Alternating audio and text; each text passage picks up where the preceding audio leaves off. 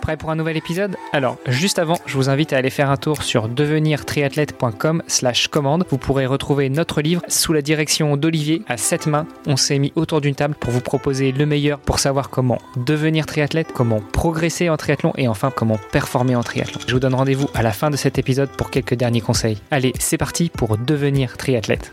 Salut les sportifs, c'est Armano et vous êtes dans un nouvel épisode du podcast Devenir triathlète. Pour m'accompagner dans l'animation de cet épisode, comme d'habitude, il y a Olivier de Scooter. Salut Olivier. Salut Armano. Et pour nous accompagner cette semaine, nous avons un invité qui fait un petit peu de triathlon, mais pas que. Nous en avons déjà un petit peu parlé en off euh, et donc on, on va pouvoir découvrir tout ça ensemble, je veux parler de monsieur Stanislas Turé. Salut Stan. Salut les gars. Alors Stan, tu le sais, euh, nous avons une coutume dans ce podcast, c'est de donner la parole à notre invité pour qu'il nous dise tout sur lui. Donc dis-nous tout, qui est Stan Turé? Quel âge as-tu? Que fais-tu dans la vie? Et quel a été ton premier rapport avec le sport? Ok, ok. Eh ben, euh, donc je m'appelle Stan Turé, euh, j'ai 34 ans, j'ai grandi dans le Val d'Oise, en région parisienne. Euh, mais j'ai eu la chance de pouvoir toujours passer euh, mes vacances euh, au bord de la mer et un peu en montagne à, droite à gauche. J'ai grandi bah, un peu dans, la campagne quand même, voilà, dans le Vexin. Je sais pas si ça parle à deux trois personnes. C'est un endroit où on peut faire du vélo, où on peut aller dans la forêt. Et c'est vrai que mine de rien, j'ai toujours été actif et présent dans la nature, quoi. Euh, après, euh, ce qui est rigolo là-dedans, c'est que j'ai jamais été très très sportif. J'étais toujours, enfin, j'ai mis du temps à grandir, donc j'étais toujours le, le, le, gamin qu'on prenait pas dans les équipes, euh, qui était toujours petit. Euh, donc j'ai mis un peu de temps, mais euh, mais tout ça pour dire que bah, je me suis mis au sport, bah, au final après les après le lycée. et j'aimais bien les sports d'endurance. Voilà, j'étais, j'aimais bien nager, j'aimais bien faire du vélo longtemps, j'aimais bien J'aimais bien courir. Euh, je me souviens de la course d'orientation, c'était un truc que personne n'aimait, mais dans lequel je m'en sortais pas mal.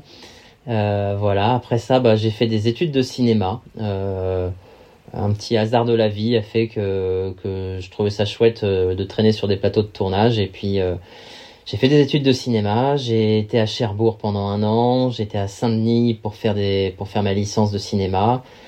J'ai eu la chance après de bosser bah, en, mise en scène. La mise en scène, c'est l'équipe qui organise les, plateaux de tournage.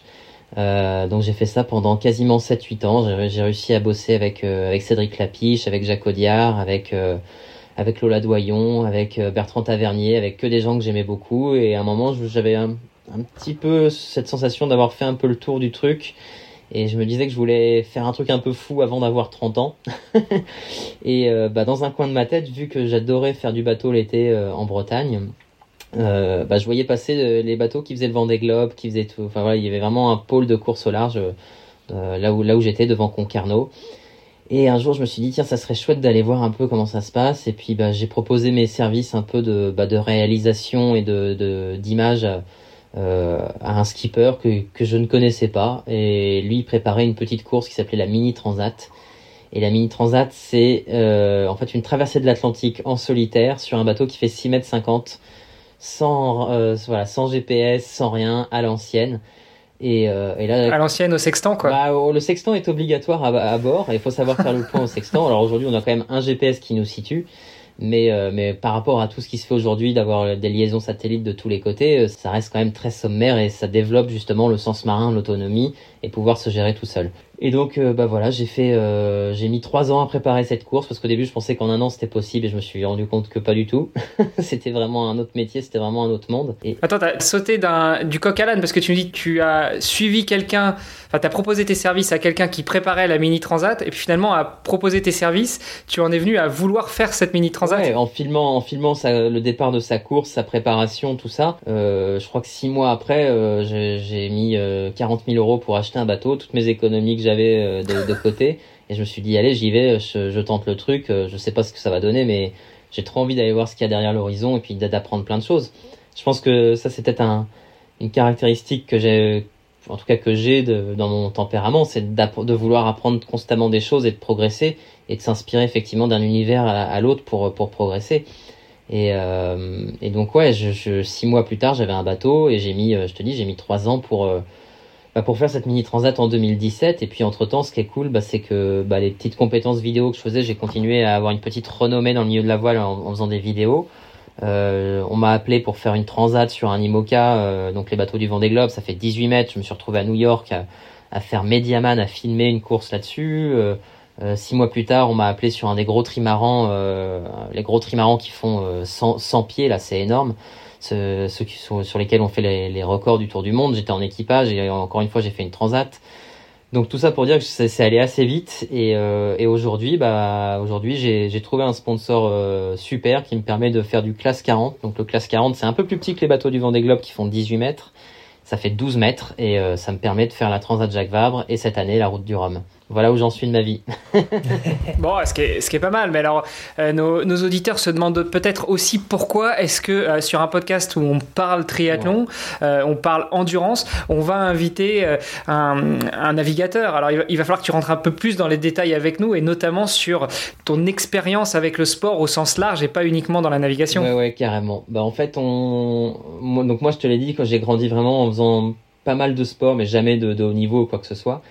Et, euh, et en fait, c'est vrai que je me suis rendu compte assez vite que, bah, je pense que c'est en 2000, 2013. 2013, je me suis dit, mais j'ai l'impression qu'il y a eu un vrai, d'ailleurs un, vrai boom euh, à cette période-là. Peut-être que je me trompe, mais c'était le moment où un peu où les réseaux sociaux commençaient à se développer, où tu avais quand même bah, des, des plateformes d'échange entre en multisport un peu. Et euh, bah, je me suis dit, putain, j'aime bien courir, j'aime bien faire du vélo, j'aime bien nager. Ça serait peut-être marrant un jour d'aller essayer de combiner les trois, quoi. Et euh, il y a un truc qui a déclenché un peu ce, ça chez moi, c'est euh, c'est un, un, un, documentaire intérieur, intérieur sport sur Canal euh, où euh, j'ai entendu parler du Norseman. et une fois que j'ai vu ce truc-là, je me suis fait waouh, mais ils sont complètement tarés. Ça me donne trop envie de faire ça. Ça me peut donner envie de pleurer, je pense, quand je voyais les trucs. Euh, c'est marrant parce que c'est souvent ce qu'on a avec, euh, avec les sportives et les sportifs plutôt d'endurance qu'on reçoit sur le podcast. Et moi aussi, j'en ai reçu sur d'autres podcasts que je produis où euh, les mecs te disent Ah, j'ai vu quelque chose, c'était des malades. Et justement, ça m'a donné envie d'y aller. Ça m'a, ouais, c'était.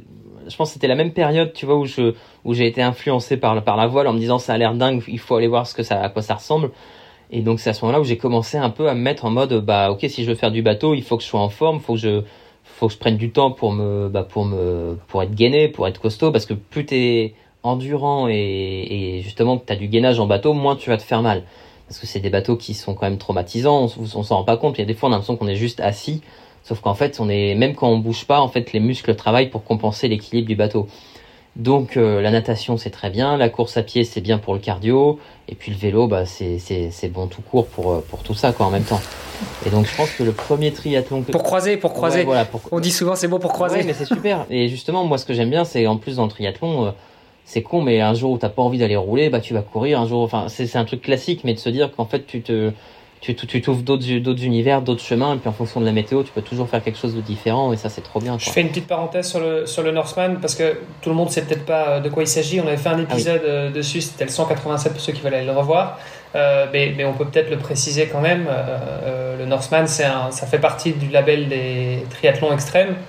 Euh, et ça a lieu dans les fjords en Norvège. Ouais, tu nages, euh, tu nages 3 km 8 en partant d'un ferry. Déjà, je trouve ça génial d'être sur un bateau. De, dans une eau à 12 degrés, il me semble. 12 degrés. Et puis après, bah, la, la, route, elle est incroyable. Il y a des... Alors du coup, ce qui est rigolo, c'est que l'année d'après, j'allais voir ma sœur en Norvège qui faisait son, son Erasmus là-bas et du coup je l'ai forcé. J'ai été voir la route et puis j'ai grimpé le Ghost at Open et je me suis dit mais ils sont encore plus fous que ce que je pensais. Parce que rien que quand t'es déjà en forme, euh, il y a des cailloux partout, il y a de la neige, enfin c'est vraiment trop bien. Et, euh, et donc c'est vrai qu'en fait cette idée de, de, vouloir un jour faire un, un, un, Ironman, ça me trottait dans la tête parce que j'avais fait, euh, j'avais fait. Bah, j'en ai pas fait tant que ça des vrais triathlons. J'ai fait, j'ai fait le triathlon d'Annecy. J'ai fait euh, un petit euh, à Sergi, Pontoise. Euh, le premier que j'ai fait, c'était là-bas. Et puis sinon, j'ai fait deux fois celui de Quimper, en Bretagne, chez moi. après, je fais beaucoup plus de, bah, de trails. ici, en Bretagne, on a des trails de tous les côtés. J'en ai fait quelques-uns en, Moi, ça fait toujours rire quand on parle de Bretagne et de trail. Il y a des grands trailers français qui sont bretons. Pourtant, euh, il paraît que c'est un peu le plat pays, la Bretagne, quand même. Non, mais c'est casse-pattes quand même. voilà, ce qui est cool, c'est qu'on a du chemin côtier et sur le chemin côtier, on s'amuse un peu et et tu vois, c'était rigolo parce que moi, je m'entraîne en fait dans les cailloux parce que chacun fait comme il peut. Moi, je cours un peu entre la mer et la terre et j'aime bien courir dans les cailloux. C'est vachement, enfin, tu travailles les appuis. Et euh, donc euh, cet été, j'ai fait le, j'ai fait l'échappée belle. C'était mon premier ultra. Là, j'ai fait le 83 km. Et tout le monde m'a dit, ah, tu verras, c'est dur, il y a des cailloux. bah, je suis arrivé là-dedans, moi j'étais hyper à l'aise, j'étais hyper content, j'avais l'impression de courir dans des rochers. Et en plus, il n'y avait pas d'algues, donc je me suis dit, donc c'est cool en fait. Et j'ai doublé pas mal de monde dans les cailloux, ça c'était pas mal. D'ailleurs, le, Northman, pour préciser, c'est effectivement une course à pied qui est en partie euh, entrée. C'est, on arrive au sommet d'une montagne. Euh, et donc, alors, je sais plus combien de kilomètres c'est. Je pense les 12 derniers. Les 12 derniers, t'es dans, es dans la pampa, dans les cailloux, quoi. C'est ça. Et t'arrives quand même pas mal, euh, enfin assez haut quoi, en altitude, c'est que de la, c'est que de la, montée quoi, les, les 12 derniers. Ouais, mais ah, peut-être qu'un jour j'irai le faire. Hein. Je, sais que c'est dur de se qualifier, mais ça, ça me trotte dans la tête. Mais voilà, tout ça pour, pour en venir au bout du truc. Attends, tu dis se qualifier Parce qu'il me semblait que c'était un tirage au sort, mais euh, du coup, peut-être que je me trompe. Je sais pas. Ça, ça a l'air complexe d'y aller. Et ça rejoint du coup le pourquoi du comment de, de, pourquoi je suis ici. C'est qu'un jour, je me suis dit bon bah je vais pas attendre d'avoir euh, fait les qualifs ou d'avoir les points ou d'avoir le truc, et je me suis dit bah, ce qui serait chouette, ça serait euh, de faire mon propre Ironman et puis même si je le cale quand je veux et, j'y vais quoi. Hmm. Et euh, l'élément déclencheur, ça a été aussi un jour j'ai été, euh, bah, je sais pas pourquoi, je devais m'ennuyer chez moi. J'ai vu qu'il y avait une voie verte, une, un ancien, une ancienne voie ferrée qui reliait le sud du Finistère au nord du Finistère, donc entre Concarneau et Roscoff. Et je me suis dit tiens, ça fait, ça a l'air sympa, ça fait, je sais plus, 160 km, 170 km. Et euh, bah, je me suis dit d'un coup, bah tiens, je vais le faire. Et en fait, j'ai fait l'aller-retour dans la journée. Et, c'était incroyable. Quoi. Je suis parti le matin, je suis revenu en pleine nuit. Et euh, je me suis dit, putain, ouais, on, peut traverser la Bretagne. Euh, et c'est trop cool de relier, tu vois, vraiment d'ancrer le territoire et de faire un tour. Et puis là, dans ma tête, je me suis dit, mais est-ce qu'on pourrait pas le faire à la voile Et puis après, j'ai commencé à triper, à me dire que ça serait marrant de partir à la nage, monter sur le bateau, faire tout le tour du Finistère, euh, poser le, voilier là-haut, refaire la route qui descend. Et comme par hasard, il y avait 180 km. et, du... quel, quel hasard Quel hasard Et du coup, à la fin, j'ai réussi à trouver un, vraiment un truc qui allait bien avec 40, euh, même 43 km, je crois, de, chemin côtier. Et c'est là où je me suis dit, bah voilà, là j'ai un petit concept qui est sympa. Euh, je vais appeler ça le Finisterman.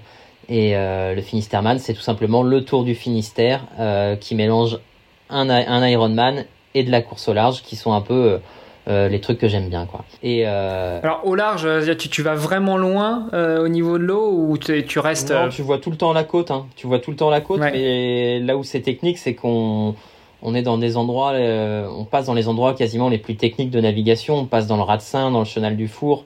Il y a du courant. Enfin, la navigation, elle est, elle est pas évidente, évidente. Et il y a 120 000, donc ça fait quand même quasiment 240 km euh, en bateau. Euh, donc en fait, ce qui est rigolo là-dedans, c'est que ça mélange aussi les paramètres météo. Il faut pouvoir avoir, euh, avoir une bonne météo pour faire un bon chrono. Et, euh, et voilà, on sait, on sait que la météo influence aussi bah, une partie vélo, course à pied. Et, et en plus, dans la natation, il faut prendre en compte les courants parce qu'on a de la marée, tu vois. Donc, Donc c'est une épreuve qui est assez assez cool et euh, bah, pour l'instant, euh, bah, je suis le seul à l'avoir fait en solo euh, en solo complet. j'ai fait ça en 2019. bah j'avais pas beaucoup d'entraînement, j'étais vraiment vraiment pas beaucoup d'entraînement, mais je me suis dit voilà j'ai un bateau, j'ai un créneau, j'y vais. Et là, pour le coup, j'avais favorisé mon inconnu, c'était vraiment le marathon. Quoi, j'avais jamais fait de marathon de ma vie. j'avais couru des trails de, de 30 km et je savais surtout pas à quoi ça ressemblait d'aller de, courir derrière 180, 180 km de vélo. Et donc je m'étais dit, bon, je veux au moins qu'il fasse beau. Donc en gros, s'il fait beau, il n'y a pas beaucoup de vent. Donc j'ai mis très longtemps sur la partie, euh, sur la partie bateau. J'ai mis en tout 38 heures pour faire ce, ce petit défi, dont 22 heures en bateau. Et donc, ce qui est rigolo là, ah dedans c'est que euh, bon, la natation, bah voilà, tu fais, tu fais ton, ton 3 km 8, tu pars, euh, tu pars naviguer et tu passes une nuit en mer.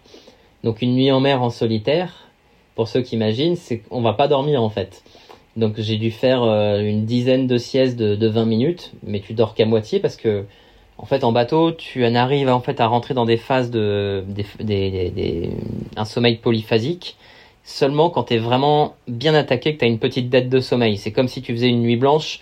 Une fois que tu as fait une nuit blanche, tu vas assez facilement t'endormir.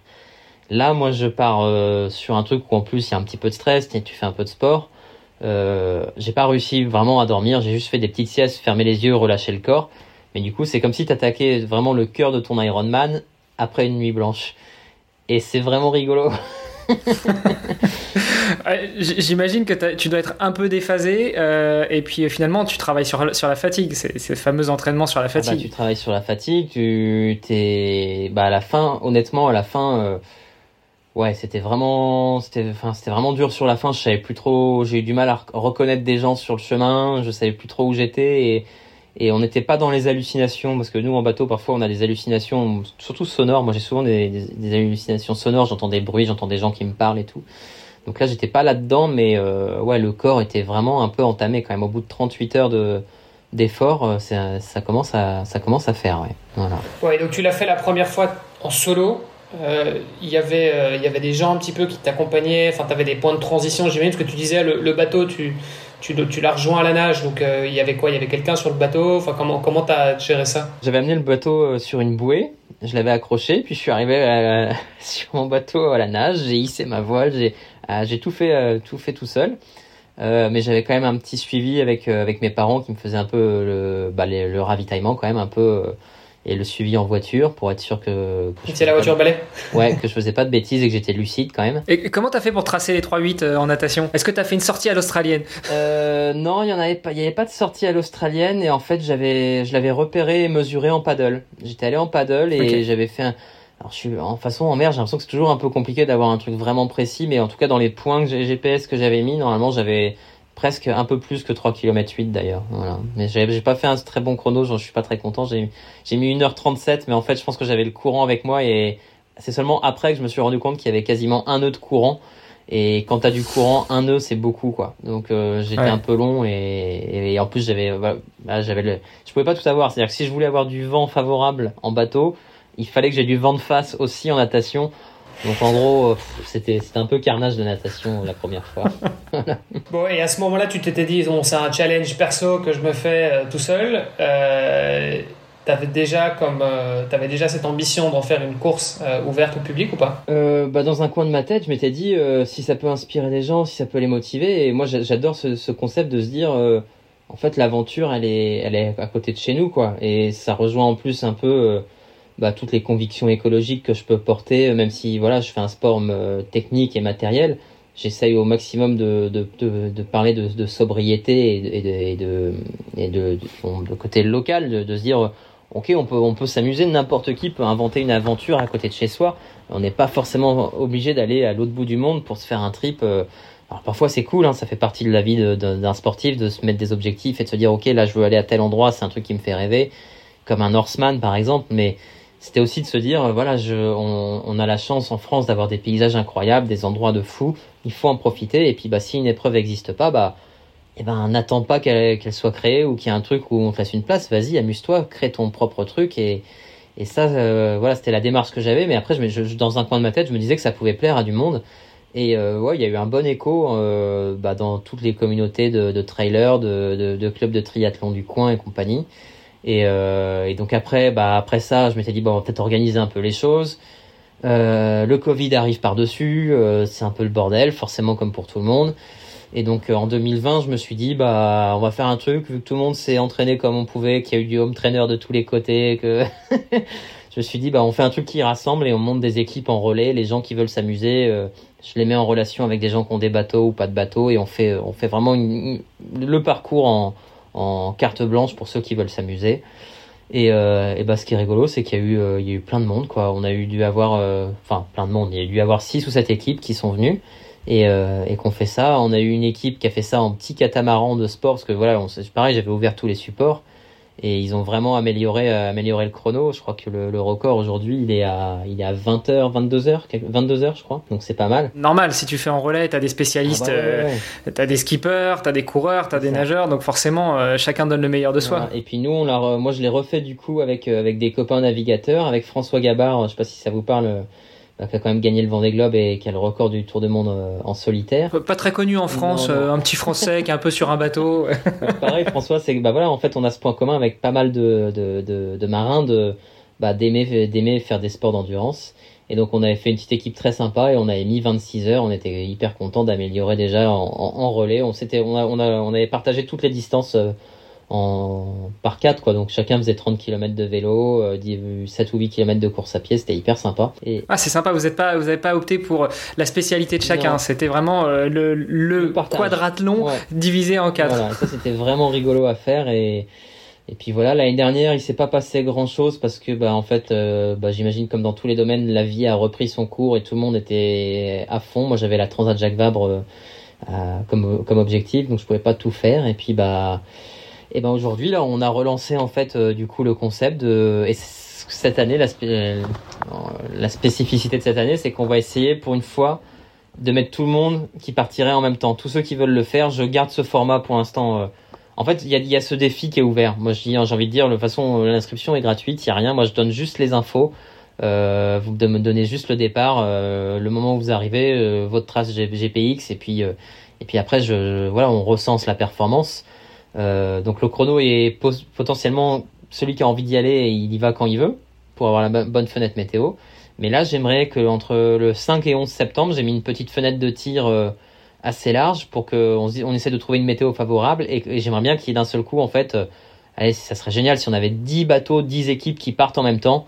Et au moins peut-être des bateaux un peu similaires pour faire un peu un peu plus de, matchs quoi pour pour s'amuser un peu et, et voilà quoi. Donc ça, c'est ça sera ce qu'on va faire cette année.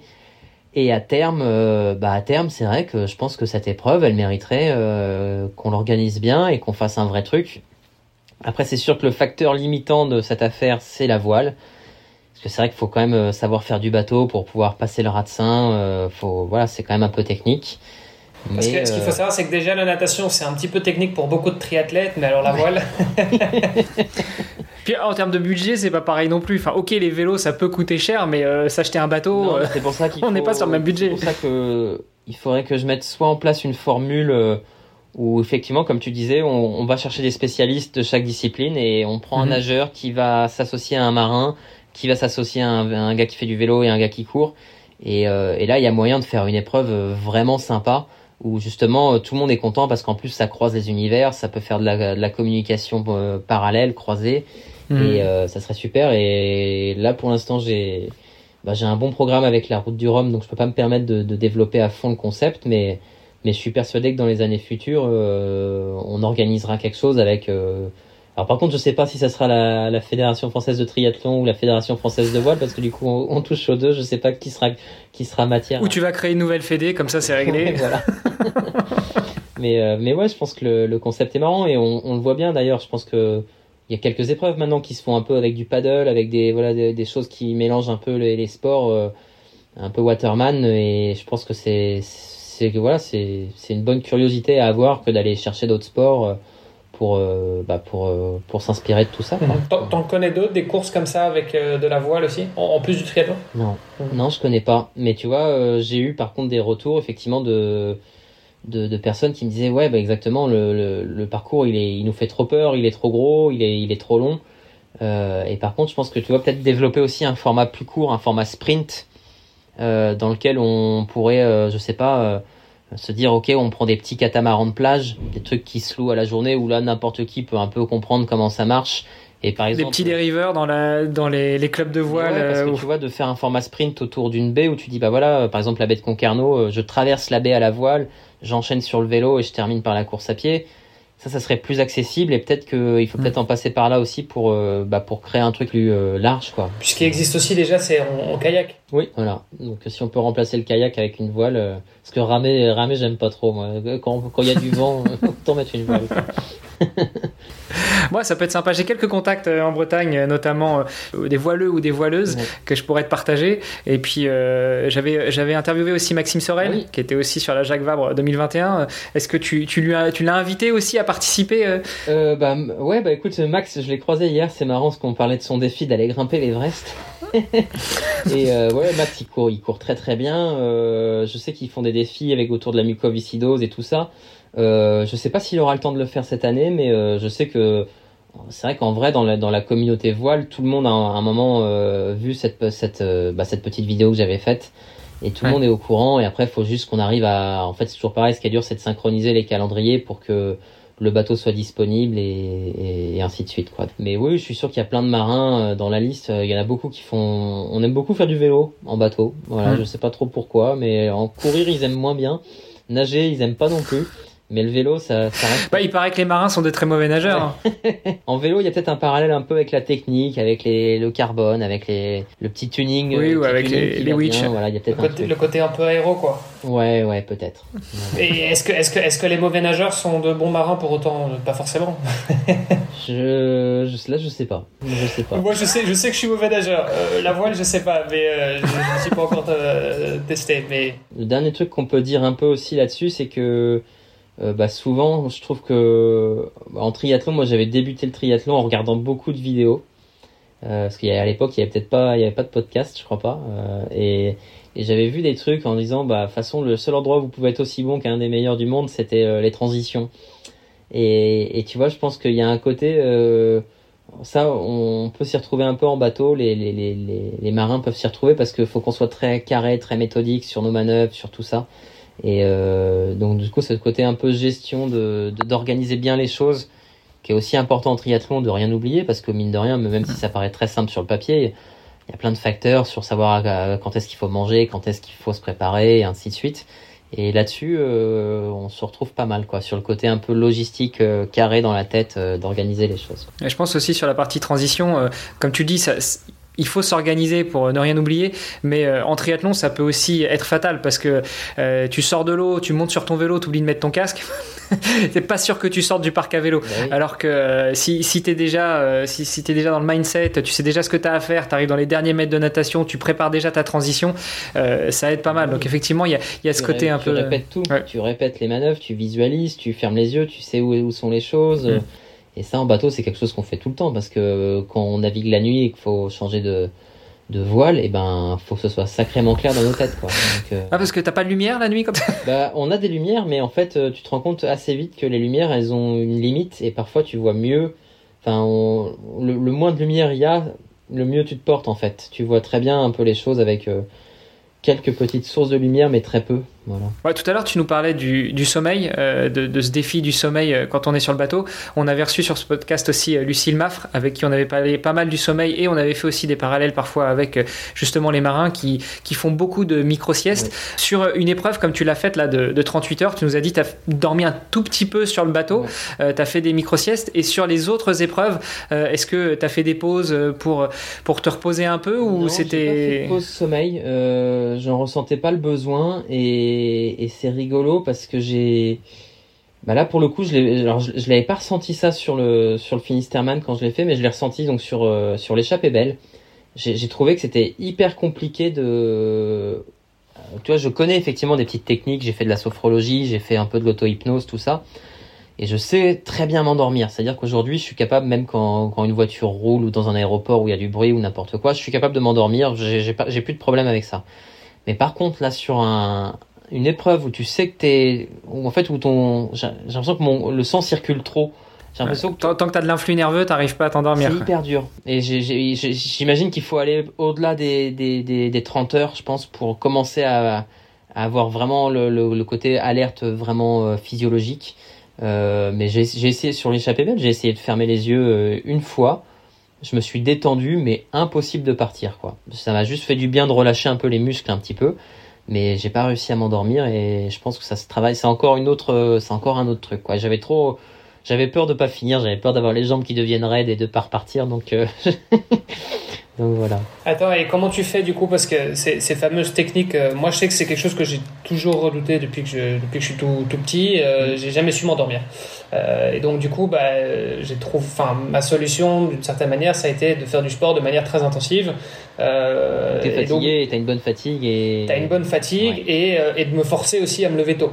Donc, euh, donc voilà, c'est tu te lèves à 4, 5, 6 heures du matin, euh, bah, au moins euh, t'augmentes les chances de savoir bien t'endormir le soir. Quoi. Euh, mais, mais voilà, mais je sais que ça a toujours été quelque chose de, de très difficile et il suffit que je fasse euh, une grasse mat euh, par exemple euh, pour que je puisse plus dormir le soir à, à nouveau. Quoi. Donc j'ai vraiment besoin de, de penser. C'est quoi tes techniques à toi pour t'endormir? Ok, alors les techniques, la, la, la, la technique la plus simple, euh, j'invente rien, hein, c'est, c'est, Ah, nous dis pas compter les moutons. hein. non, c'est la respiration. C'est vraiment la respiration, c'est vraiment en fait concentrer son, son attention sur la respiration. Ça veut vraiment dire donc euh, tu, tu ne penses que, que à l'influx. Alors chacun a sa technique, chacun pense à différents trucs. Moi par exemple ce que je fais c'est que je visualise en fait euh, de l'air frais. J'imagine qu'il y a un, je, je le visualise en bleu, je, le, voilà, je fais des associations de couleurs.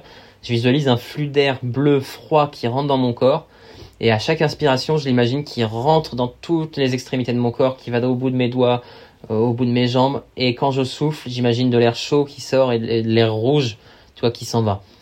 Et après. Alors, je vous propose qu'on fasse une pause 30 secondes. On va laisser nos auditrices et nos auditeurs. Enfin, non, on, fera ça à la fin. On mettra ça en bonus. C'est un peu con, mais c'est vrai que quand tu vas dans une séance de sophrologie, parfois tu trouves ça un peu bizarre le ton qu'ils peuvent avoir, inspiré, machin. Mais en fait, ça marche tellement, quoi. C'est, en fait, si tu acceptes de, te laisser guider par ce truc-là, euh, tu, tu, pars très très vite. Et donc, en fait, de vraiment se focaliser sur la, sur la respiration. Et après, ce qui marche très bien, c'est de faire ce qu'on appelle un body scan. C'est-à-dire que quand tu es allongé, tu commences à penser à chaque partie de ton corps. Et tu pars des extrémités, tu pars de tes pieds, tu dis voilà, je pense à mon pied, qu'est-ce qui est en contact avec lui, qu'est-ce que je ressens, est-ce que j'ai chaud, est-ce que j'ai froid. Et c'est un truc tout con que je fais et qui moi, pour moi, marche. C'est que je me dis bon voilà, ce pied droit, il est là, je le sens qu'il est posé sur ma cheville, il y a des appuis, il est bien. Et maintenant, il s'endort. Et je, lui dis mon pied s'endort. Et le fait de dire que mon pied s'endort, il bouge plus. Et après, tu et, et en général, tu t'endors, euh, t'arrives où? T'arrives au genou ou t'arrives à remonter euh, jusqu'au Tu à tout scanner, t'arrives à tout remonter, tu penses aux appuis de ton dos, tu te relâches, tu, t'arrives aussi à détendre, alors c'est un truc de dingue, mais le détendre en fait les muscles du visage. De dire voilà, je détends mon nez, je détends mes sourcils, je détends mon front. Et en fait, un moment quand t'es vraiment relâché, parce que c'est aussi, donc la respiration, elle aide en fait à, beaucoup à se relâcher. Et une fois que t'es bien calme, que t'es bien vide, bah après il suffit juste de penser, euh, c'est un peu con, mais de penser à une happy place, un petit endroit dans lequel tu te sens bien. C'est un endroit, c'est souvent un endroit en montagne. Je pense à un endroit très calme en montagne et qui me, dans lequel je me sens bien. Et le fait de penser à ce truc-là, bah, tu te, tu, tu fais abstraction de, de, tout ce qui, de tout ce qui t'entoure. T'as relâché ton corps, t'as relâché tes muscles et normalement, à ce moment-là, tu y arrives, quoi. Et ça, c'est quelque chose que tu fais aussi. Euh, tu disais, je sais pas, dans un aéroport, dans une voiture, il y a beaucoup de bruit. Tu, tu fais ce genre, tu fais ce genre de technique, tout ça prend un certain temps, j'imagine? Ça prend moins de temps. En fait, c'est vraiment dur. Euh, par exemple, en bateau, là, là où c'est dur pour nous, c'est que bah, en, fait, quand t'es quand t'es pas sur le pont du bateau, tu vois pas ce qu'il y a devant. Du coup, c'est une, une source de, de risque de, et de performance parce que tu vois moins ce qui se passe et t'es peut-être moins bien réglé. Et puis, c'est une source de collision. Donc, quand tu sais que t'as 30 minutes pour dormir, tu as envie que les 30 minutes où tu es à l'intérieur, tu dormes vite. Donc il faut que ça soit efficace et donc tu, tu vas te permettre de, faire 4-5 minutes pour te relâcher et par contre, faut que, faut que, faut tu ailles dormir vite. Euh, après, j'ai l'impression que quand tu es dans, dans des environnements où, es un peu moins, euh, où c'est un peu moins hostile, bah, la respiration pour moi en général ça suffit juste. Et alors ce qui est rigolo, c'est que le corps s'habitue aussi à, à cette durée. Très souvent, moi tu vois, avant une phase de, de course, je me remets dans un cycle où je vais me refaire des, des micro-siestes de manière régulière dans la journée. C'est un truc que je faisais jamais avant. Et je pense d'ailleurs que c'est hyper bon, hein. je pense, de, partir avant mm. un, un, triathlon longue distance ou même euh, juste de se relâcher, de se dire, bah voilà, dans la journée, je me fais deux petites micro-siestes de 20 minutes, mais pas plus, hein, parce que sinon après tu tombes dans le sommeil un peu plus profond et tu te réveilles, t'as un peu, as un peu la tête euh, pas terrible. Et donc ce qui est rigolo, c'est que tu habitues ton corps en fait à te réveiller avant avant que le réveil sonne. Et moi, très souvent, je fais 21-22 minutes et je me réveille avant que le réveil sonne. Donc c'est là où tu te rends compte que ton corps est quand même sacrément fort et il est capable de beaucoup de choses. Quoi. C'est, impressionnant cette, cette idée que tu donnes à, ton cerveau. Euh, moi j'ai remarqué ça aussi, j'ai parfois du mal à m'endormir. Par contre quand je décide de faire des siestes, je me dis là j'ai 18 minutes. Tu, déjà tu te rends même pas compte que tu t'endors et à 17 minutes 30, tu ouvres les yeux, ah c'est bon, c'est fait, la sieste est faite et puis tu as, cette sensation de, de récupération ce que t'as pas forcément quand tu fais une nuit de sommeil complète de 6, 7, 8 heures. Quoi. En fait, tu as l'impression de pas avoir forcément dormi, mais en fait, tu as relâché ton corps, tu as relâché tes muscles. Et je pense que c'est un, un, vrai truc qui est bien. Et là où, ça peut rejoindre aussi, euh, alors c'est rigolo, je, pense à ça maintenant, mais tu vois, la gestion du stress aussi avant un, un départ de course. Euh, moi, je sais que les premières fois où j'ai fait euh, le, le, triathlon d'Annecy, je savais pas du tout. Je me souviens que j'avais mal au bide. Enfin voilà, les, les classiques euh, de chercher les toilettes avant le départ, la combinaison. Enfin, je vois très bien le, la combinaison que tu mets à l'envers parce qu'on t'a pas dit que. et, et, non, et en fait, ça c'est. Il y, a un premier truc que je trouve important à dire, c'est que je trouve ça super de faire, bah, justement, de croiser les, les, les, sports. Parce que tu vois, moi, le fait d'avoir fait des grosses courses, ou quand tu pars pour traverser l'Atlantique, c'est quand même un truc de dingue. Quand après, je suis revenu sur des, entre guillemets, des petites courses, des petits, des petits trails, des trucs, tu dis, bah, en fait, là, tout va bien. C'est juste un petit truc. Si j'ai envie de m'arrêter, je m'arrête. Et en fait, de, tu vois, de, de, de comparer les deux et, de te dire, euh, de te dire, euh, bah, en fait, c'est pas grave, en fait. C'est, c'est, je, voilà, tu, tu, je sais pas comment dire, tu, c'est plus simple à gérer, en fait. Une fois que tu as fait un gros événement, tu, tu, tu te dis, bah, en fait, un petit événement, ça marche et, et c'est là où le corps aussi a un rôle à jouer, je pense, au niveau du ventre de se dire parfois tu vois le stress de dire tiens j'arrive pas à digérer j'arrive pas à manger. Euh, tu vois j'en parlais j'en parlais pas plus tard qu'il y a deux jours avec un copain on s'est dit tiens on va aller faire le tour de l'île de Groix en courant. Un, tu vois ça fait 26 km je pense que si j'avais fait de la même distance en course je me serais mis dans un truc en mode il faut que je mange euh, deux semaines avant que je fasse un. Au final j'ai décidé la veille que j'y allais. J'ai pas fait un truc plus spécifique qu'un autre. Mon corps était hyper bien détendu euh, relâché et ça s'est très bien passé alors que si j'avais peut-être été en mode course, bah, j'aurais peut-être eu du stress aussi à gérer. Et donc, du coup, euh, voilà, tout ça pour parler du corps, quoi, et de se dire qu'il y a plein de choses qu'on gère et qu'on ne gère pas forcément euh, via le ventre ou le cerveau, quoi. Ça se travaille énormément, effectivement. Et, euh, tu vois, tu parlais de respiration. Moi, je sais, bon, j'ai déjà essayé, tu vois, la méditation pour s'endormir, ce genre de choses. Euh, le problème, c'est que je suis concentré pendant 30 secondes, une minute, deux minutes, et puis en fait, euh, je, je, je, pars vite sur un autre truc, et en fait, j'ai oublié que j'étais en train de me faire des exercices de respiration, tu vois. Donc, euh, donc ah, ouais, c'est hyper, dur, hyper dur de, de, de, rester concentré sur un seul point, c'est hyper compliqué. Et alors après, du coup, l'auto-hypnose, c'est un autre, un autre délire, mais il faut se concentrer. ça part un peu du, du, concept de se dire que le cerveau est pas capable de, de concentrer son attention sur plus de trois ou quatre choses en même temps.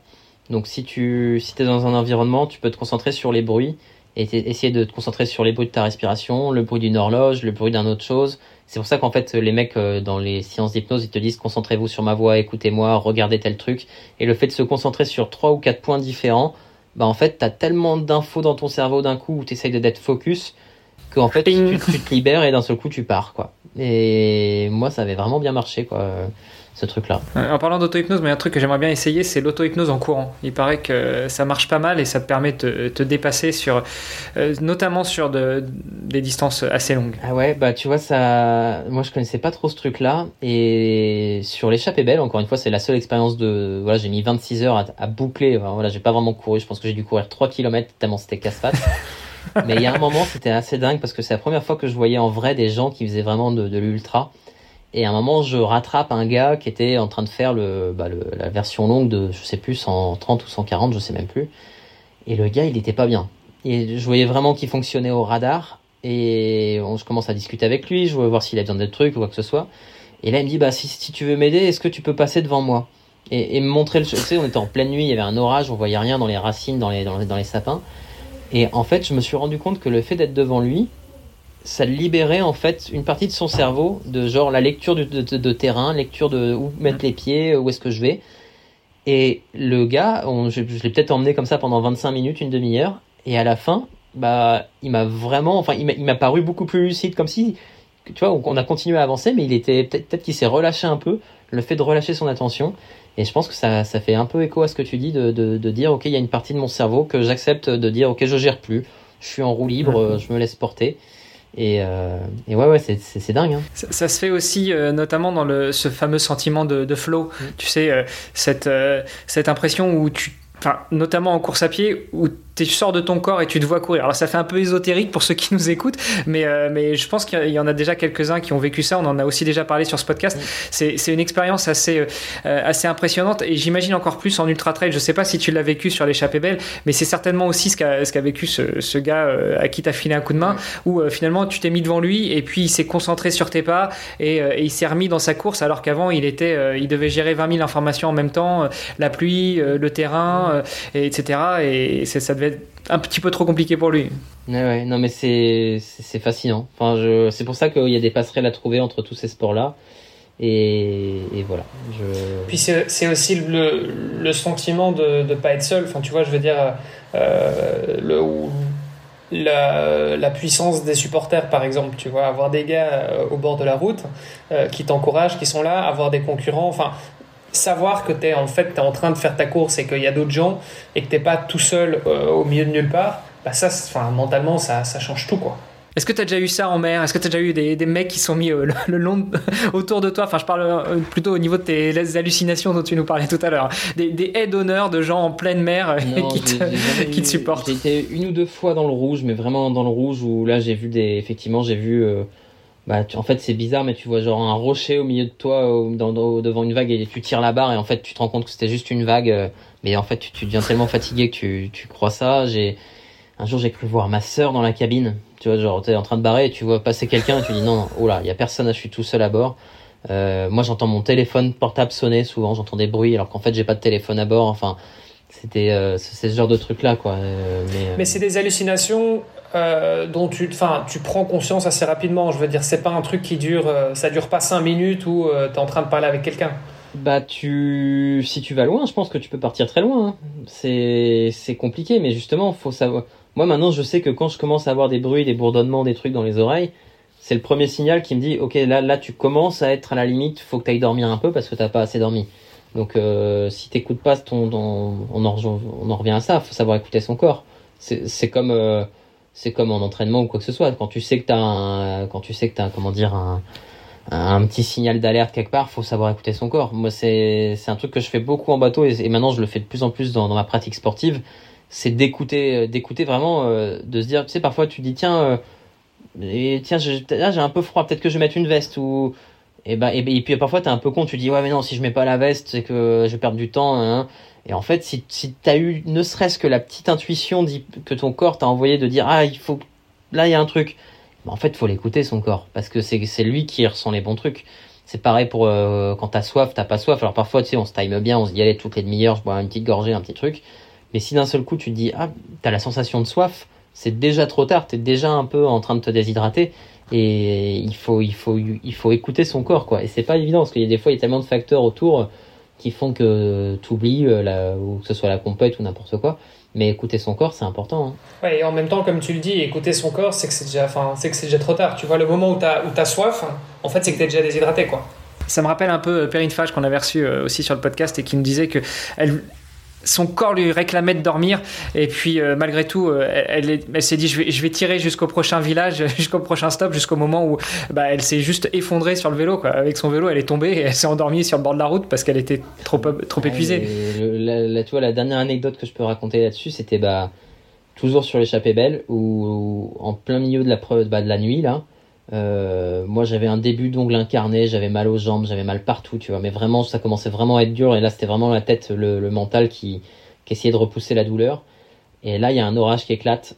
Et là, je me dis, putain, mais j'ai pas envie d'être dans les arbres. Je commence à courir. Et je me suis mis mais à galoper. J'ai fait un. Enfin, j'ai fait la, meilleure moyenne que j'ai fait de la descente. D'un seul coup, je suis reparti à fond. Et quand j'ai couru, un peu en mode survie, tu vois, vraiment, j'avais vraiment peur. J'avais plus de douleur. J'avais plus rien. et là, tu dis, putain, c'est quand même dingue à quel point le, ton cerveau est capable, à un moment, dans, un moment, de dire, bah, en fait, ok, je, on sait que t'as mal, mais là, la douleur, on la met de côté. Et bon, après, j'ai eu mal encore quand c'est redescendu, la douleur est revenue. Hein. mais sur le moment, tu peux te dire qu'en fait, euh, on est capable d'outrepasser ces trucs-là quand le cerveau a décidé du truc. Quoi. Ouais, comment est-ce qu'on fait alors pour décider? Parce que bon, euh, avoir un concurrent devant nous, quoi, c'est bon, selon le type de course, euh, c'est pas toujours facile. Euh, l'orage, tu le contrôles pas non plus. comment est-ce que tu fais si tu es sur du long Je sais pas, mettons que tu es sur le Finisterman, tu es, un peu dans, es un peu dans le mal. comment tu fais pour justement réactiver ton cerveau en mode survie? Ah bah je sais pas, c'est une bonne question. Moi je pense qu'il faut se rattacher à... Enfin nous c'est pareil en bateau, hein. tu sais, il y a des fois, il y, a des... Il y, a... des trucs, ça dure vraiment longtemps. Hein. Parfois tu es pendant 24, 36 heures, 48 heures sur un sur, euh, sur le même bord euh, et c'est dur et t'as froid et ça, ça, ça tape et c'est et tu sais plus trop à quoi te raccrocher. Je pense que le seul truc auquel faut penser c'est voilà, c'est de la pensée positive, c'est penser à des choses qui sont qui sont bien, penser à sa famille euh enfin voilà, de, s'attacher à des, choses très humaines en fait. J'ai l'impression qu'il faut, en tout cas, je pense que c'est un facteur euh, important de pouvoir euh, penser à des gens. Enfin moi, c'est un truc qui, qui, marche beaucoup. Je pense à des gens dans les moments durs, et c'est ça qui me, de, se rattacher, de se dire pourquoi tu le fais et pour qui tu le fais quoi. Et dans les moments durs, moi c'est comme ça, c'est comme ça que je me raccroche à tout ça. Mais après, euh, j'imagine que chacun a des, des, trucs très personnels. Je sais pas si la seule motivation, tu vois, de se dire euh, que ce soit le chrono ou la gagne, j'imagine qu'il y a des fois ça peut raccrocher, mais il y a des fois tu es tellement dans le dur qu'il faut se raccrocher à des choses vraiment personnelles. Moi, je sais que penser à des gens ça marche pas. hein. Je pense euh, quand je suis dans le dur, euh, ça m'arrive de penser à mes enfants ou à mon épouse et je me mets à chialer et en courant ou en vélo, c'est pas génial. bah, tu vois, chaque personne est différente parce que moi, moi c'est justement en me disant qu'il y a des gens qui me regardent ou même de. Tu vois, il y a des fois, je pense à mes grands-parents qui sont morts et je me dis, putain, je- vas-y, mon grand-père serait fier que je fasse ça et tout. Et tu vois, j'y pense, quoi. Et euh, enfin voilà, j'imagine que chacun est différent, quoi. Ouais, je, voudrais quand même revenir un petit peu sur toi parce qu'on a pas mal parlé euh, du Finisterman, on a pas mal parlé de toi, on a parlé de l'échappée belle. Euh, je, voudrais revenir sur Stan Turé.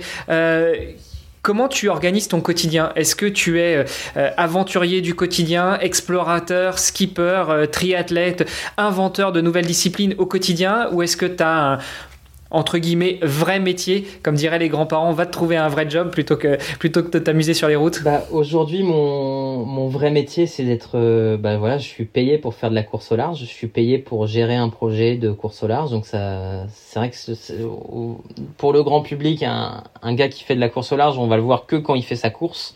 On le voit juste quand il passe la ligne de départ euh, sur France 3 le, le, le dimanche de novembre quand on passe le départ de la ligne. Et puis de temps en temps dans Thalassa Voilà, dans Thalassa, euh, Georges Pernou, si tu nous regardes, on t'embrasse. Et, et non, et, et en fait, euh, ouais, on nous voit en course. Si les gens sont un peu passionnés, ils voient un peu. euh, maintenant, aujourd'hui, on a la chance de pouvoir envoyer des vidéos en mer, donc on voit un peu ce qu'on fait de, quand on fait du bateau. Mais au quotidien, c'est vraiment euh, de la gestion de projet, de gérer, euh, bah, de gérer un planning, de gérer un bateau, de faire en sorte que le bateau est prêt. C'est c'est vraiment euh, comme si, euh, à la place d'avoir un vélo à, à gérer, on avait un truc, euh, un vélo qui est beaucoup plus compliqué, avec beaucoup plus de partenaires autour, à beaucoup plus de prestataires. Et euh, en fait, un bateau, c'est jamais. euh, on peut on peut passer une vie entière à bricoler sur un bateau. En fait, à chaque fois qu'on navigue, il y a un truc qu'on a envie d'améliorer, ou un truc qu'on va réparer, ou un truc qu'on va changer. Donc euh, moi, je passe ma vie entre faire du bateau en course, m'entraîner sur le bateau, réparer le bateau, et puis après, à côté de ça, gérer bah, maintenant une part importante qui est aussi euh, bah, la communication, euh, faire des vidéos, faire des podcasts, faire de tout ça, qui fait qu'en fait, on essaie de de, de, bah, de, voilà d'intéresser les gens à ce qu'on fait, et puis c'est une manière de, vivre ce truc-là. Ma pratique sportive autour de ça, elle, elle- bah, elle a des. Ce qui est chiant, c'est qu'elle a des phases où j'ai du temps pour m'entraîner. Souvent, les bateaux sont en chantier pendant l'hiver, donc c'est le moment où j'arrive à, faire des, bons blocs de sport. Mais après, dès que je suis un peu euh, en déplacement entre les différents ports et tout, bah, ça devient plus compliqué de maintenir une routine. euh, donc, euh, j'essaie de faire du foncier l'hiver. Et derrière, après, je, relâche un petit peu. Et de façon, quand j'arrive sur une course, en général, c'est fin sept, fin, ouais, au cours de l'automne, c'est le moment où il faut qu'on ait un peu notre pic de forme. Bah là, on est plus sur des choses où on se fait plaisir et on va, je ressens, je fonctionne plus à l'instinct, quoi, de me dire je vais courir quand j'ai envie de courir. Je maintiens un, petit volume, mais je vais pas aller forcément me mettre un truc en disant tous les lundis à 8 heures, euh, c'est, footing. euh. Donc euh, non, voilà, ça, ça ressemble plutôt à ça. Après, j'essaye d'être, euh, comme je te le disais, de toucher à, différents, différents, euh, différents supports, à différents, ouais, voilà, j'adore pas, j'adore apprendre des choses, donc. Changer de sport, apprendre des trucs, c'est toujours intéressant. Et, et là, tu vois, sur la dernière transat euh, que j'ai faite pour euh, porter les couleurs de, de la Water Family, qui est une asso euh, avec plein de sportifs engagés. Tu vois, je suis parti avec Mathieu Crépel, qui est un champion du monde de snowboard. Et voilà, c'était une manière aussi, tu vois, d'aller vers, d'autres, sensibilités. On a fait du surf, on a fait du snow. Enfin, il y avait plein de parallèles aussi avec, avec la glisse. Donc, c'était hyper intéressant. Et donc, je pense qu'il faut toujours être curieux. Mais mon quotidien, il est pour l'instant de, d'essayer de, d'être toujours euh, curieux et passionné de l'univers dans lequel je suis. Quoi. C'est un peu le métier de C'est, c'est un peu le métier de rêve. Après, j'ai juste parfois des, des convictions écologiques euh, qui font que que je me heurte un peu à, à, des, à des choix à faire parce que voilà, on sait tous aujourd'hui que, enfin, si on est, on en est un peu conscient que les limites planétaires, euh, on est en train de les toucher. On sait tous que les différents rapports scientifiques nous disent qu'il faut qu'on, qu'on qu'on réduise notre train de vie, qu'on aille vers plus de sobriété, vers beaucoup plus de choses comme ça. Et euh, bah moi, j'essaye de faire évoluer mon milieu comme euh, voilà. Je pense que chacun doit essayer de changer à sa manière ce qui peut faire changer. Donc euh, c'est pas évident. Hein, ça, ça remet. Euh, faut se remettre en question, faut s'interroger, faut se. De toute façon, toutes les activités sont forcément impactantes, mais entre parfois entre certains choix, on peut faire des choix qui qui sont plus plus malins que d'autres. Euh, voilà. Je pense, tu vois, ce, je pense à, Xavier Thévenard, qui est un super trailer qui, avec qui je suis en, dans l'équipe Baou là en nutrition. son choix de dire bah voilà, je prends plus l'avion pour aller faire un trail. Et ben il continue quand même à, à pouvoir faire son métier et faire ça d'une manière plus éco-responsable. Donc oui, voilà, la voile pour moi c'est un métier de rêve parce que bah parce que c'est chouette de faire rêver les gens, c'est chouette de faire du sport, c'est chouette d'être dans la nature, de pouvoir parler aux gens de, de tout cet impact de parler de, de l'océan qui est quand même un des poumons de, la planète. Mais euh, les seules limites que j'ai, c'est qu'aujourd'hui j'ai l'impression qu'on va pas assez vite sur la transition et parfois ça me fait un peu mal de me dire que les gens préfèrent penser au, vraiment à l'aspect compète et à se dire euh, on fait ça pour nous plutôt que de, de changer. C'est le seul petit bémol que je vois en ce moment dans dans mon parcours quoi. Voilà. Eh, on, sent on sent un petit peu de culpabilité euh, vis-à-vis de tout ça. En quoi est-ce que la voile alors je sais pas tu fais peut-être un retour euh, euh, quand tu fais une transat tu, tu, tu reviens en avion quoi? C'est quoi en fait les points négatifs ah, entre oui, guillemets bah, oui oui c'est la construction d'un bateau au final c'est souvent les gens nous disent mais alors oui vos bateaux ils sont en carbone en fibre de verre comme comme, euh, comme au final les vélos. Hein. Je pense que d'ailleurs, je pense que mi, mi bout à bout, je pense que le volume de vélos, euh, je, crois, que j'avais j'avais lu ce truc-là de dire que l'usage du carbone, le plus le plus gros volume, et eh ben il n'est pas utilisé pour faire nos bateaux, il est utilisé pour faire les, clubs de golf. Tu vois, tellement il y a de clubs de golf qui sont faits en fait le volume est tellement énorme dans le monde, c'est que c'était apparemment c'était là-bas qu'il y avait le plus de de carbone utilisé. Donc ouais, un bateau, euh, les gens nous disent souvent, mais c'est ça qui est impactant, c'est la construction, c'est tout ça. Alors qu'en fait, le bateau, il, oui, il va avoir un coût, un impact, mais le bateau, il va durer 10 ans, 15 ans, 20 ans, et quand tu lis ça par rapport euh, aux, choses qu'on va faire avec, c'est pas forcément le plus impactant. Ce qui impacte effectivement, c'est tous les déplacements. Et euh, tu vois, les, les, bilans carbone des grandes courses nous, nous montrent que quasiment 75% de, du bilan carbone, bah, c'est les déplacements. Donc euh, c'est les avions, c'est les trains, c'est les voitures, c'est les gens qui viennent au départ d'une course. Et je sais pas si ça, c'est vrai que j'ai pas été trop creusé de ce côté-là, euh, mais je sais que forcément, à mon avis, les organisateurs de triathlon, d'événements, maintenant doivent se poser des questions, ils doivent essayer d'organiser des choses parce que quand tu fais euh, même des événements, tu vois, une fois j'avais fait euh, l'étape du Tour. J'étais parti faire l'étape du Tour à Annecy. Euh, quand tu vois le nombre de personnes qui se déplacent, qui viennent de vraiment du monde entier, tu dis mais tout ça pour un événement. Alors oui, c'est cool, c'est génial. Mais est-ce que c'est viable sur le long terme? Est-ce qu'on peut se permettre encore, tu vois, de faire ce genre de truc-là? Je sais pas. C'est pour ça Sachant qu'il y a de plus en plus d'événements locaux aussi. Enfin, euh, je, parle pour la Belgique par exemple. Voilà, il n'y avait pas vraiment de, de course longue distance en gravel. Bah voilà, on l'a lancé avec un pote. Et, voilà, et donc euh, bah, aujourd'hui ça s'appelle la Gravel Cup et il y a des événements un peu toute l'année euh, sur de, 300 km de gravel. Et, c'est un peu une micro-aventure comme tu disais.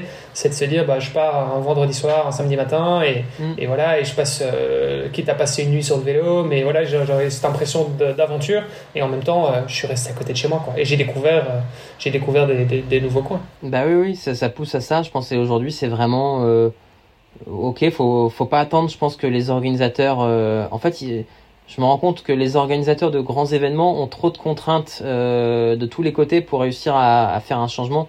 et ça va prendre du temps. Et donc, je pense que c'est aussi aux, bah, aux sportifs et aux, citoyens qui sont impliqués de se dire bah ok bah moi je bah peut-être que mon rêve c'est de faire euh, telle course à l'autre bout du monde.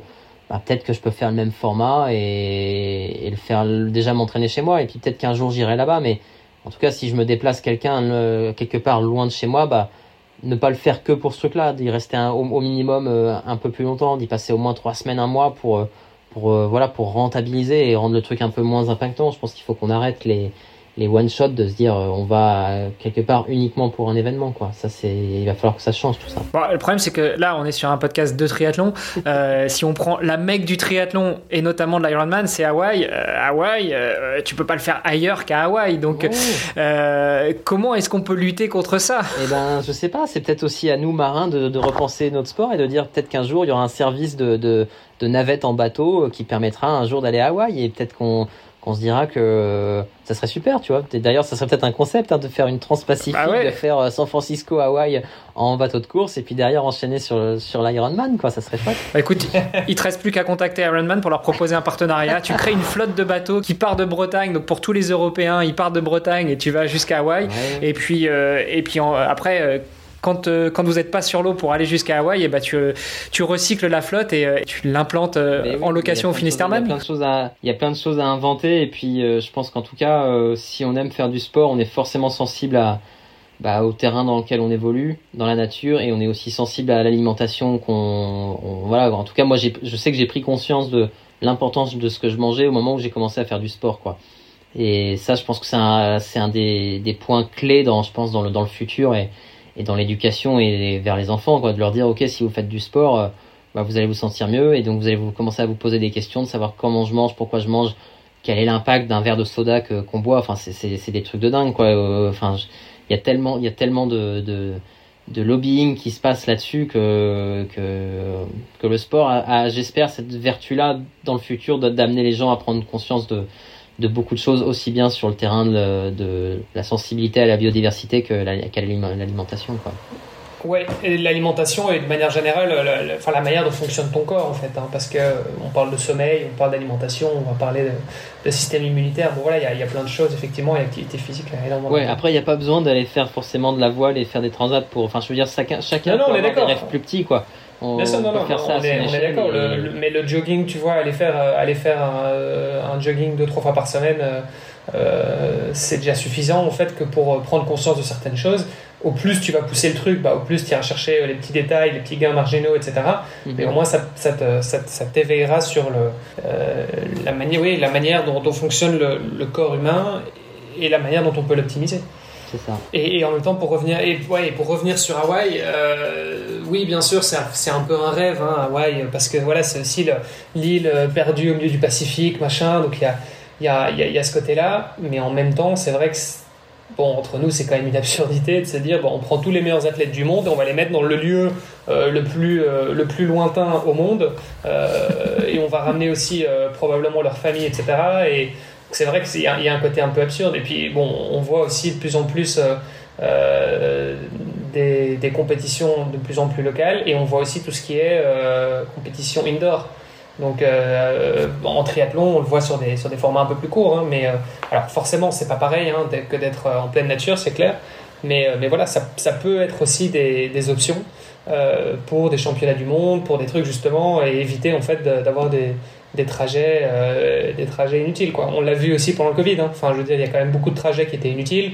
Il y a plein de choses qu'on pouvait faire à distance. Bon, bah, en fait, ça s'applique au sport aussi. Quoi. Oui, puis je pense que tu peux autant t'amuser à faire un événement oui, c'est sûr qu'il y a peut-être des rêves qui sont lointains, mais euh, au final, moi, je me rends compte euh, que, tu vois, le, le cheminement qui est intéressant, c'est pas forcément... Le jour où tu fais une compète, t'es très content, mais tu te rends compte que ce qui était cool, c'était toute la prépa et tout ce que t'as pu mettre dedans pour arriver à cet endroit-là, quoi.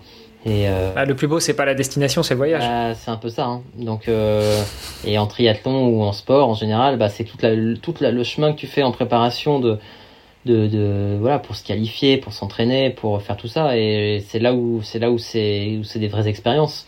Donc il y a des fois effectivement peut-être que c'est bien de se dire que les événements majeurs bah de toute façon forcément il y, a bien un moment où ils vont ils vont devoir enfin tu vois je sais qu'il y a tout le monde commence un peu à vouloir annoncer des neutralités carbone et donc euh, il y a un moment bah ça, ça, ça va se jouer forcément sur certains facteurs et peut-être que les courses qu'on connaît bah même si ça oui, ça, on a, on a rêvé devant certains formats de course, et ben peut-être qu'il faudra faire évoluer les rêves, quoi, tout simplement. Peut-être qu'il faudra faire, euh, c'est peut-être ça, l'avenir, quoi. Voilà. Ouais, et en parlant d'avenir, justement, pour revenir à toi, où est-ce que tu te vois dans 5 ans, dans 10 ans, euh, entre réalisateur et skipper, triathlète ou quadrathlète, ou, euh, est-ce que tu as déjà des plans de carrière entre guillemets? Non, non, non, j'aime pas ça. J'aime bien, j'aime bien pouvoir être libre et créatif et j'espère juste que dans 5 ou 10 ans je ferai toujours euh, il y aura toujours la mer qui, qui sera pas très loin ça c'est sûr mais euh, mais non j'aime pas trop prévoir j'aime bien j'aime bien avoir des rêves qui viennent enfin je me rends compte de toute façon que j'ai l'impression que les cheminements de vie font que c'est vraiment des rencontres et des du un peu de hasard parfois tu provoques un peu le hasard mais mais, euh, mais après, euh, ouais, j'espère que dans 5-10 ans, il y aura une, une épreuve Finisterman qui sera ancrée et peut-être euh, un rendez-vous régulier euh, de, de, tous les triathlètes. Peut-être qu'on pourra mettre ça. Et puis, et puis voilà. Et puis après, je sais pas du tout aujourd'hui, je sais pas du tout ce qui, de quoi sera fait demain, mais, mais voilà, la, mer est un super terrain de jeu et, Et si on fait pas de la compète, on peut faire autre chose. Et, tu vois, on a parlé de plein de choses là. On a parlé de transport à la voile, on a parlé de, de plein de trucs. Et aujourd'hui, euh, je sais pas. J'ai pas envie de savoir. Voilà. c'est euh, marrant parce que finalement, c'est une philosophie qui s'inscrit assez bien dans le domaine de la voile. Tu te laisses porter par le vent. et tu vois, tu vois où il, où il t'amène quoi. Ouais, ouais, ouais. Pour, pour faire du bateau, enfin, moi, tu vois, ce qui me, me plaît beaucoup dans la voile, c'est c'est de se dire bah en fait parfois on bah comme dans la vie on peut on, on, peut pas aller vraiment à l'endroit où on veut t'as le vent qui est de face t'arrives pas à y aller et par contre ce qui est important c'est d'avancer avec des voiles bien réglées pour aller au plus vite euh, avec ce que tu peux quoi. Et de se dire euh, bah voilà on, on, va là où on peut mais on y va avec la manière et on le fait bien quoi. De temps en temps tu te laisses porter par le vent mais tu, tu forces quand même euh, tu, tu, sors le spi ou tu sors euh, le petit phoque pour pouvoir prendre le vent mais aller là où tu veux. Ouais. On essaie toujours d'aller où on veut, mais il y a des fois, euh, la, route, elle est plus dure que, que ce qu'on espère, quoi. Mais c'est sûr que bah, les, marins ont peut-être cette facilité, d'adaptation de se dire, bah, en fait, il y a des fois, on, fait des plans, et les plans, ils se passent jamais comme prévu, donc faut être réactif, faut être, savoir s'adapter. Et euh, ça, c'est vraiment un trait, une caractéristique euh, qu'on a à peu près tous quand on va en mer, c'est de savoir rebondir, quoi. Voilà. Tu, tu, parlais un petit peu de tes études et de ton, de ton boulot. Tu as fait euh, 8 ans dans le, dans le monde du, du cinéma.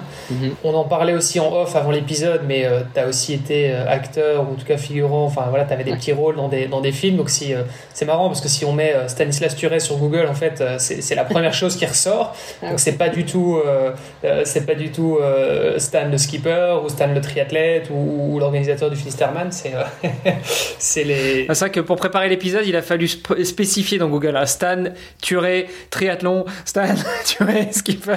On parle beaucoup plus des acteurs que des sportifs, j'ai l'impression, sur Google. je sais pas. et, le, du coup, le ciné, ou en tout cas la vidéo, c'est quelque chose qui est encore assez présent, parce qu'on te voit quand même euh, de temps en temps euh, bah, sortir des petites vidéos, enfin, c'est un sur les réseaux sociaux, etc. C'est quelque chose que tu fais encore euh, activement? Euh, Ouais, ouais, c'est une, une, grande partie de ma vie et je continuerai. J'espère toujours un jour, euh, bah voilà, par, parmi les rêves, j'aimerais bien quand même un jour réussir à réaliser un film.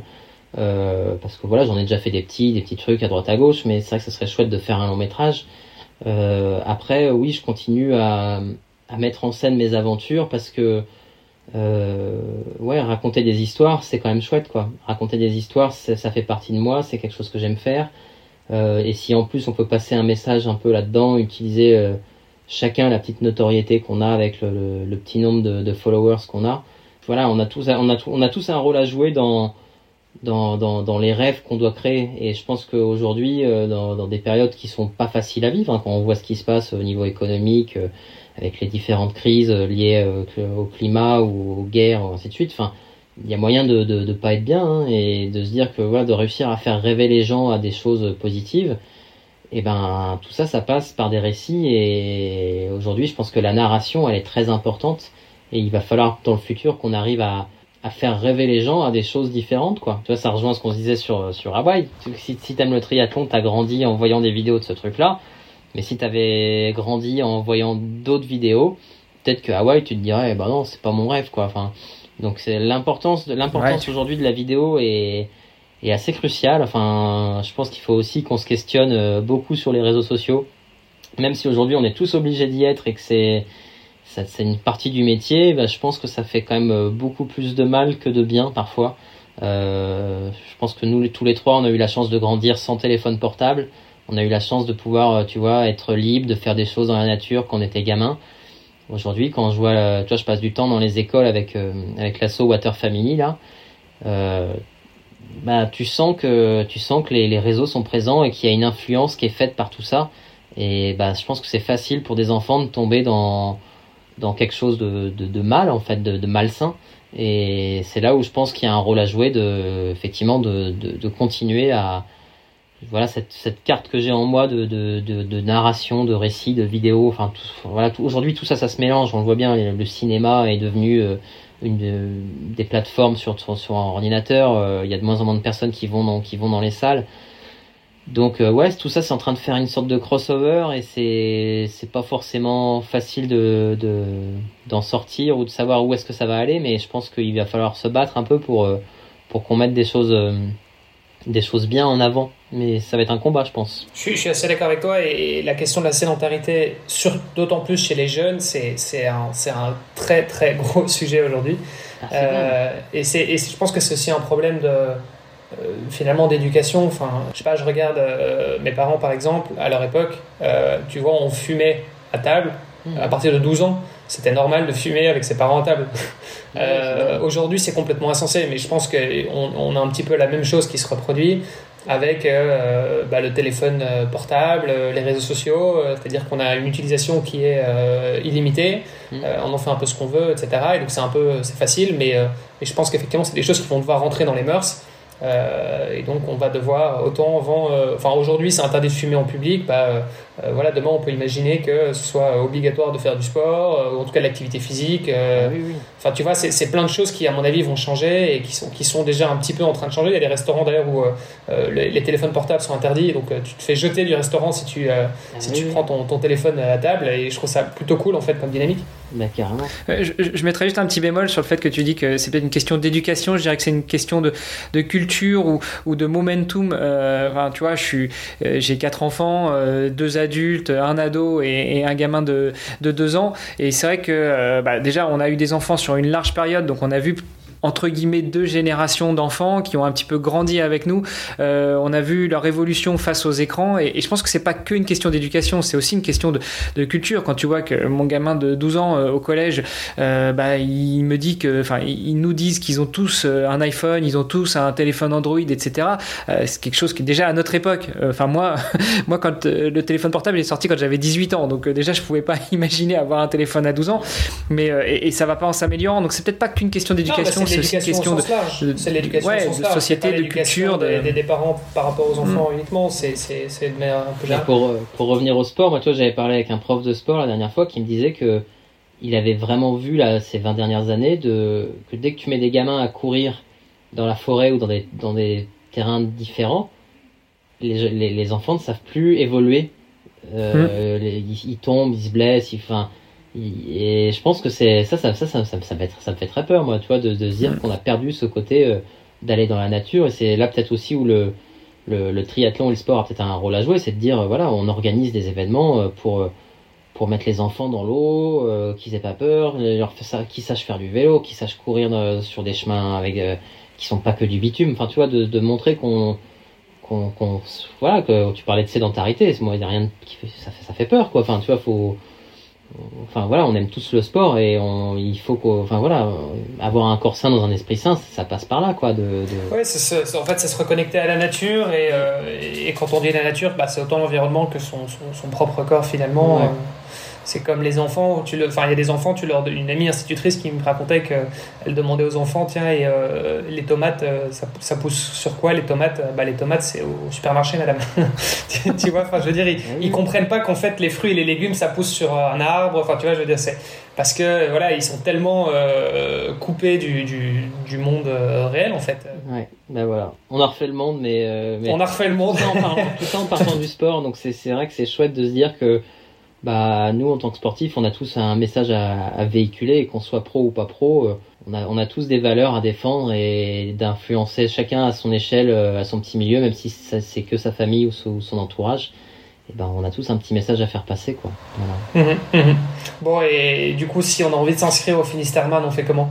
Ah bah le Finisterman aujourd'hui c'est c'est ce que je disais, hein, c'est juste un un parcours.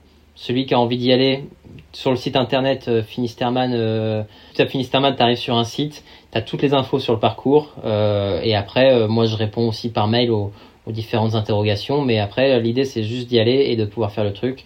Et je le répète, cette année, ça sera un départ groupé entre le 5 et, et 11 septembre, donc s'il y a des, gens qui sont motivés à monter une équipe, on peut aussi mettre en relation, parce que moi j'ai pas mal de, gens qui ont des bateaux et qui n'ont pas forcément d'équipe, donc il y a peut-être des passerelles à mettre en place et mettre des gens en relation pour monter une équipe. Quoi. Bah écoute, ça peut être cool. Euh, moi, ça fait un moment que je me dis que je vais aller visiter la Bretagne, que, que je connais euh, finalement euh, pas très bien du tout. Ouais, c'est plus joli qu'Hawaï, mais l'eau est plus froide. bon, bah écoute, du coup. Surtout en septembre. Si, si on part sur un relais que je fais le vélo, moi ça me va. bon, moi je nagerai, il faut, il faut juste qu'on se trouve un coureur, quoique on peut courir tous les deux, mais il faut, faut, se trouver un, un skipper. Euh, on, mettra tous les liens dans les notes de l'épisode, mais c'est finisterman.fr. Hein, euh, bon, il y, a un petit peu la, question finale de, tous les épisodes du podcast Devenir triathlète, euh, et, et, je me sens quand même obligé de te la poser, toi qui es aussi triathlète. c'est, à ton avis, quel est le meilleur conseil qu'on puisse donner à quelqu'un qui souhaiterait devenir triathlète? Et eh ben, le meilleur conseil qu'on peut donner à quelqu'un qui veut faire du triathlon, c'est juste de s'amuser en fait, juste de, de prendre plaisir euh, à tout ça, de pas avoir peur. Et même si parfois on est moins bon dans un sport que l'autre, et eh ben c'est ça qui fait la richesse de ce sport aussi. Hein, tu vois, moi je trouve ça génial parfois d'avoir des, des gars qui vont te partir comme des flèches en natation et puis de se dire ah merde ça y est je suis nul et puis en fait tu les rattrapes un peu plus tard. Euh, enfin voilà, ce que j'aime bien aussi là-dedans c'est j'ai l'impression que le, triathlon est beaucoup moins, euh, enfin en tout cas moi de ce que j'ai ressenti, il est beaucoup moins euh, élitiste et il est plus vraiment dans un sentiment de, sport passion euh, et, c'est ça que je retrouve dans le, triathlon, c'est ça que j'aime bien. Chaque fois, j'ai jamais rencontré un triathlète avec qui je me suis pas entendu en fait, tu vois. C'est rigolo alors que parfois il y a des mecs qui courent, qui font du vélo, ils sont dans leur truc un peu butés. Euh, j'ai l'impression que les gars qui, font du triathlon ont déjà une ouverture d'esprit qui est un peu plus large et le fait de s'ouvrir à d'autres sports, c'est déjà génial. Donc non, le, seul conseil, c'est n'hésitez pas, quoi. Allez vous mettre à l'eau et mais même si vous savez pas nager, ça se passera quand même bien. puis si vous savez pas nager, sautez sur le bateau et puis faites le Finisterman. je te fais ta promo, je suis cool quand même. Sympa. Bon, bah Stan, merci beaucoup d'avoir répondu à nos questions. Est-ce que euh, on a tout abordé ou il y avait encore un petit point, un petit sujet que tu voulais euh, passer en revue? Euh, Non, je crois qu'on a couvert quand même pas mal de sujets là. C'est bien complet. Je peux juste rajouter que si, vous voulez me suivre sur la route du Rhum en, en novembre, ça sera une sacrée course aussi. Ça sera un sacré défi parce que sortir au mois de novembre en solitaire ça encore j'ai jamais fait encore donc voilà ça sera un truc à suivre de plus sur les réseaux sociaux mais ça peut être sympa. Voilà. Rappelle-nous rapidement les, les, les, distances, durées euh, de tout ça, la, la, route du Rhum Ah bah la route du Rhum, tu pars de Saint-Malo euh, le 6 novembre et tu as route libre pour aller jusqu'en jusqu'en Guadeloupe. Donc euh, en gros, moi je vais mettre, je pense, entre 18 et 20 jours, suivant la météo. Et voilà, c'est en solitaire. Et on aura, je crois, 138 bateaux sur la ligne. Ça sera le record de participation. Donc ça va être un sacré gros truc. C'est des courses où tu, euh, en général, tu es en solo solo ou tu vois quand même d'autres bateaux euh, pendant la course? Ah bah tu vois, euh, là sur la Jacques Vabre, je pense qu'il y a un moment où il s'est bien passé 7-8 jours sans voir personne. Donc en gros, tu, quand tu longes la côte, c'est des endroits où c'était assez serré. Et puis, bah, faut imaginer qu'il y a des moments, où il y a des choix stratégiques qui se font et l'Atlantique, c'est quand même grand, hein, donc. Euh... Et puis, il suffit qu'il y ait un écart de quoi, de 200 km pour que tu vois plus l'autre personne. Euh, ah, même pas. Euh, un bateau, tu le vois, on, on, a, à 8 km, on voit plus personne. Donc, s'il suffit d'avoir, il suffit d'avoir 8 km ou 10 km avec un bateau à côté, il y a des fois sur les cartes, les gens sont persuadés qu'on est à côté alors qu'en fait on voit rien du tout. Quoi. Ah bah, encore ça, 7-8 km c'est par beau temps parce que ah dès qu'il y a un peu de gros temps c'est 300 mètres. Quand c'est brouillard, non, tu, tu vois rien du tout. Hein, donc, euh, donc, voilà. Non, ça va être, une, ça va être un chouette truc et, et d'ailleurs, tu vois, pour moi, le, bah, le fait de faire de. Même si je fais pas de compète, j'ai l'impression que je fais quand même du triathlon parfois, tu vois. Euh, le fait d'aller faire ces trois sports euh, combinés, bah, pour moi, c'est ma prépa physique et ça fait partie de mon, je préfère ça que, d'aller faire de, de, la salle ou des trucs comme ça. Pour moi, c'est bien plus efficace que d'être dans la nature. Quoi. Bon bah on revient sur, on reboucle sur ce qu'on disait tout à l'heure, où se reconnecter à la nature, faire du sport en extérieur, euh, parce que même faire du sport en salle, bon, c'est un peu faire du sport, mais mais je suis d'accord avec toi, je partage ça avec toi. C'est pas véritablement euh, en profiter quoi. Voilà voilà. Bon bah on espère que le message sera passé. Merci Stan en tout cas pour euh, pour ton bah, temps, c'était top. Et tu nous as, moi en tout cas tu m'as donné un peu envie, tu m'as tu m'as titillé un petit peu là sur la voile, donc, voilà. et, et rappelle-nous juste avant de partir où est-ce qu'on peut te suivre si on veut en savoir plus sur toi, si on veut continuer l'échange avec toi Sur quels réseaux sociaux eh ben, sur, euh, sur Instagram, c'est Stan Turé, euh, T-H-U-R-E-T. Et euh, sinon, c'est sur Facebook, Stan Turé, cinéaste, navigateur. J'ai pas osé mettre le triathlète à la fin, mais voilà, pour l'instant, j'en suis là. ok, super. Bon, on mettra de toute façon les liens dans les notes de l'épisode, comme ça vous pourrez suivre Stan et puis euh, continuer à suivre son aventure. Stan, merci encore pour euh, ta présence, pour avoir répondu à nos questions aujourd'hui. Et puis, bah, qu'est-ce qu'on dit à un marin? Bon vent? Bon vent, ouais. Et même un, triathlète, on dit vent dans le dos, c'est mieux. Vent dans le dos, ouais. super, merci Stan. à, plus tard. Salut, bonne soirée. Merci d'avoir écouté cet épisode jusqu'au bout. N'oubliez pas de rejoindre notre groupe Facebook pour discuter avec les invités, commenter et poser vos questions.